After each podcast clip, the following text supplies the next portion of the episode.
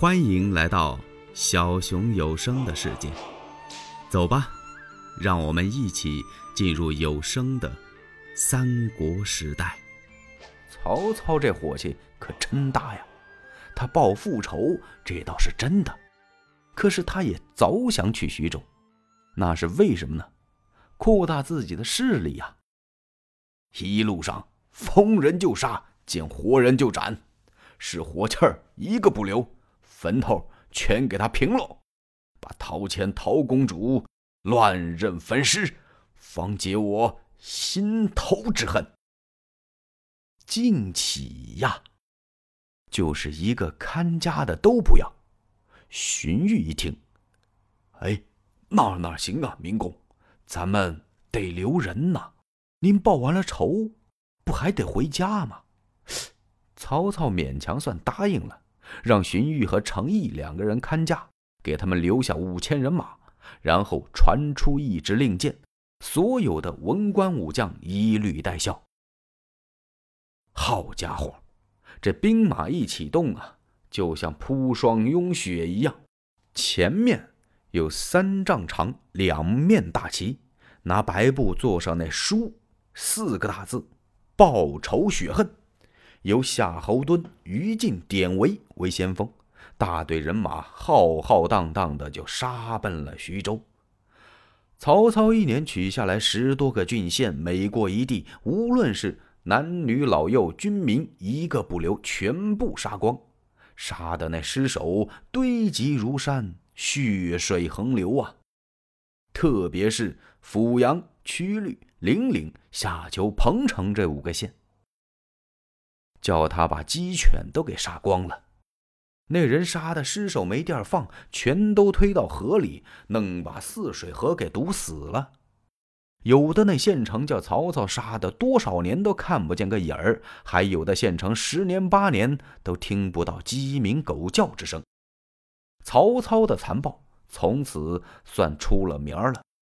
陶谦、陶公主在徐州得到这个消息之后，他是放声大哭啊。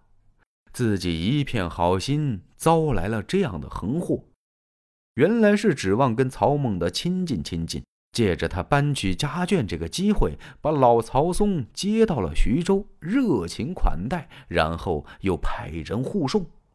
没想到护送之人张凯变了心了，杀了曹操满门，拐了曹家财物。现在曹操来报仇，我陶谦浑身是口，难以分数啊！我跟你曹孟德没有仇啊，就算有仇，你把我千刀万剐了，剁为肉酱也行，你也不能这样血洗城池，黎民百姓遭这样的涂炭，我们对得起谁呀？陶谦这一哭，帐下恼了一员大将：“夫君呐，您哭什么呀？曹操来了，咱们就跟他打吧。徐州这儿还有这么多的人马。”这么多的战将呢？难道就这样束手就擒不成吗？这句话还没说完，探视马跑进来禀报：曹操在城前讨战。出去吧！陶谦率领着人马杀出城外，两阵叭一裂开。曹孟德浑身素稿，由头到脚是穿白带孝，他催马到阵前。叫陶公祖马前答话。这过去说两句吧。陶谦儿往前一带坐骑。哎呀，明公，请啦。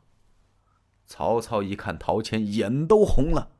老匹夫，孟德与你有何仇何恨？你杀死我的全家，今日不将你挫骨扬灰，难消孟德心头之恨。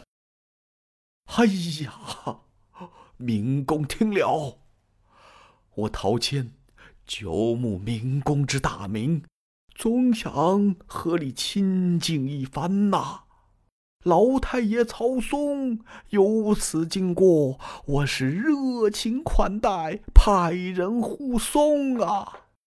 没想到张凯狗贼变了坏心肠，他杀死了老太爷。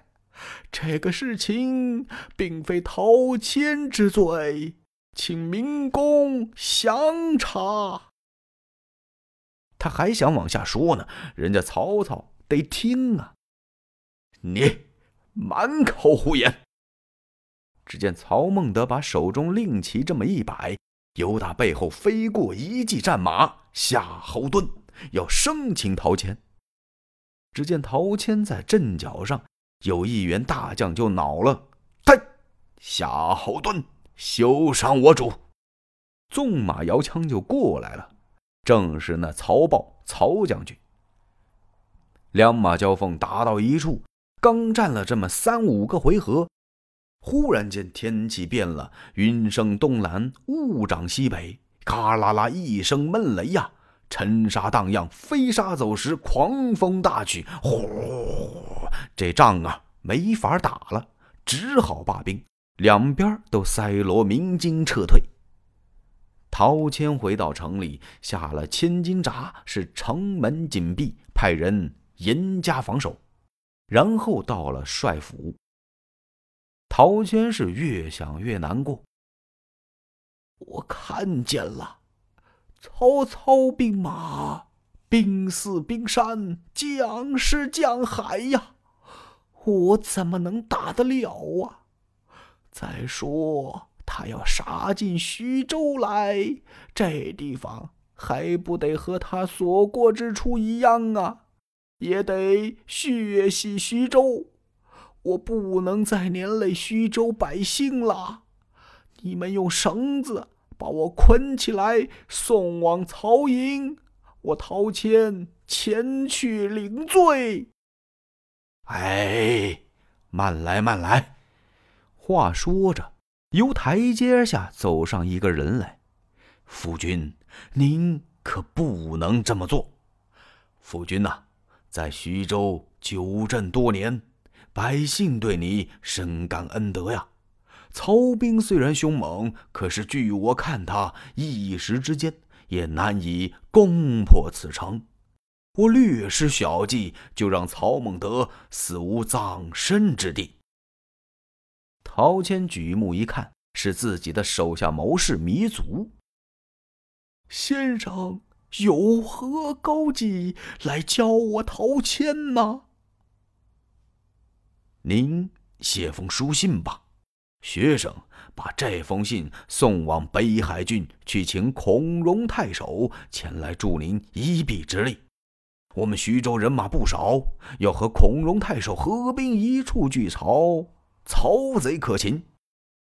有劳先生。陶谦赶快写了一封信交给糜竺了，糜竺策马扬鞭离开徐州。到北海郡来请孔融，他见这孔融把信往上这么一递，孔融接过信这么一看呐，当时就生气了，生谁的气呀？曹操，你真是欺人太甚！陶谦是一片好意呀，他怎么能做出这种事情来吗？你作为一个镇东将军，你也不好好想一想。你就带着这么多人马来了，而且血洗了十几个城池，杀了这么多的人，真是岂有此理！他把信啪往桌子上面这么一摔，先款待弥足，告诉弥足：“你不必着急，我立刻起兵，一定去帮陶谦、陶公主。”欲知后事如何，且听下回分解。喜欢小熊的话，请点赞、订阅、加关注，当然评论也是可以的。你们的支持是小熊最大的动力。